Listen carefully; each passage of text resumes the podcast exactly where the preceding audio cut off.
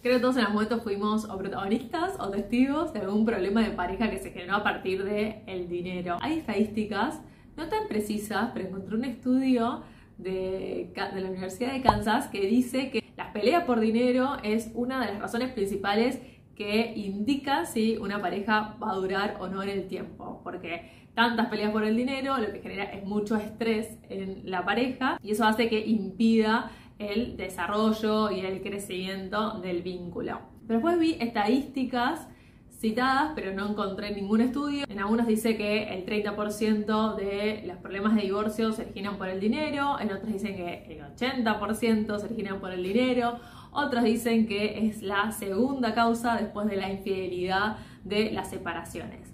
Más allá de las estadísticas y de los datos, es un tema que obviamente influye en los vínculos en la pareja. Hay un montón de factores culturales, de mandatos, sociales.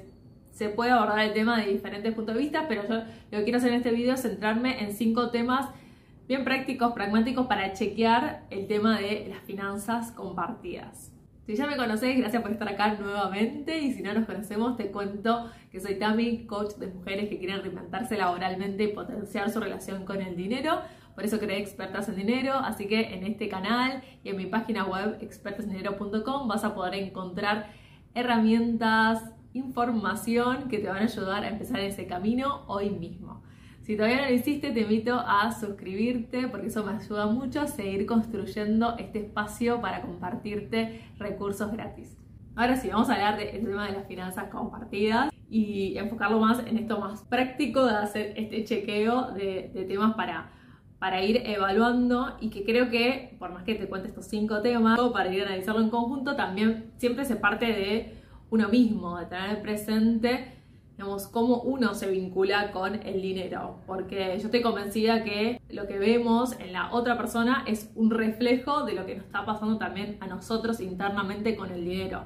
Es esto de la ley del espejo, entonces también ayuda mucho que lo que vos ves en la otra persona, lo que más te llama la atención, ya sea que te genera admiración, ya sea que no te gusta lo que hace, también es un buen recurso para conocerte a vos misma y mejorar tu relación con el dinero. En eso también te puede ayudar otro video que hice sobre personalidades financieras porque siempre es bueno empezar por uno mismo y eso te va a ayudar a entenderte mejor y que eso también sea tu aliado para mejorar estas finanzas en parejas. El primer tema a chequear es la comunicación. Hay comunicación, se habla de estos temas, no se hablan cuando se habla ¿Cómo se habla? ¿Contención generalmente o, no? Es algo que disfrutan hacerlo y lo, y lo, pueden hacer de manera conjunta. Ese es como el primer chequeo que haría. Y además, teniendo en cuenta que el dinero generalmente es un tema muy tabú que a una misma le cuesta hablarlo, involucrar a otra persona y tomar decisiones conjuntas es mucho más desafiante. El segundo punto a chequear es las diferencias de estilos entre el ahorro y el gasto. Que puede ser que una persona sea súper ahorradora y la otra persona sea gastadora y eso hace que haya muchas diferencias en la toma de decisiones. Entonces acá el chequeo es uno mismo darse cuenta de qué estilo o qué perfil tiene y qué es lo que puede llegar a mejorar para trabajar en equipo, para hacerlo mejor de manera conjunta.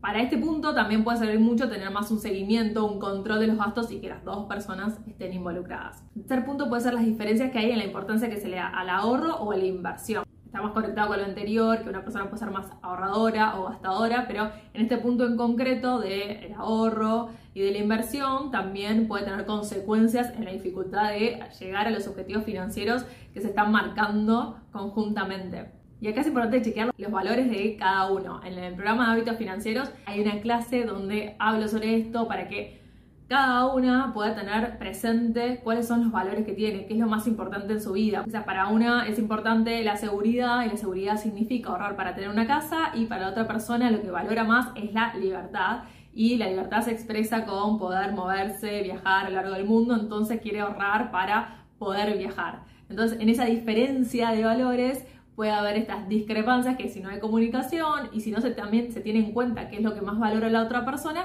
puede generar estas estas peleas financieras. El punto número cuatro es el desequilibrio de las responsabilidades financieras. Realmente me encuentro con que hay roles, hay una persona que se encarga de todo, del manejo, de pagar las cuentas, de toda la administración, y después hay otra persona que se desentiende más del tema, Depende, cada pareja es un mundo, como se suele decir, pero depende de cada caso, pero generalmente se da, digamos, esta situación que alguien toma el control y quizás la otra persona se desentiende en mayor o en menor medida. Me parece que acá es importante tomar conciencia del rol que está tomando una misma, tomar conciencia del rol de las dos personas y también asumir y elegir si realmente se quiere tener ese rol.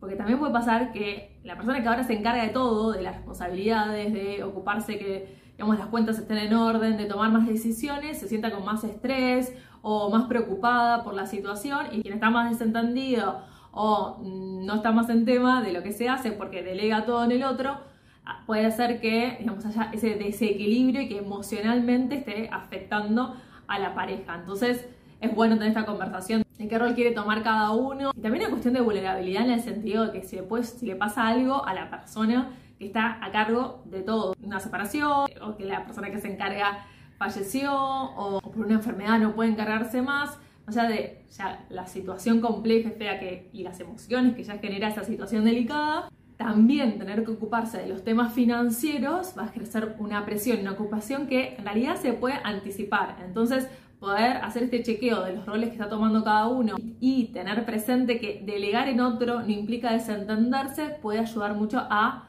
planificar mejor y anticiparse a cualquier situación, estar más preparada. El último tema puede ser la diferencia en la generación de ingresos.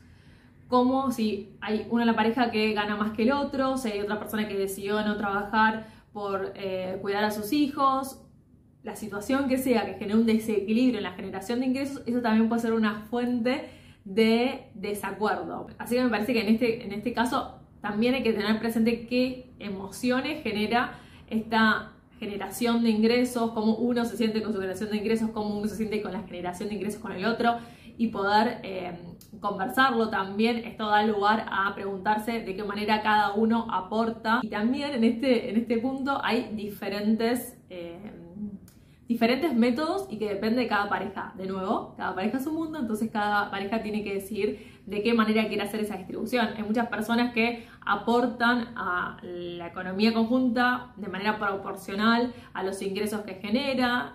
Hay otros que hacen un fondo común, hay alternativas. Creo que lo más rico es que cada pareja pueda llegar a su propio acuerdo que esté adecuado a su situación.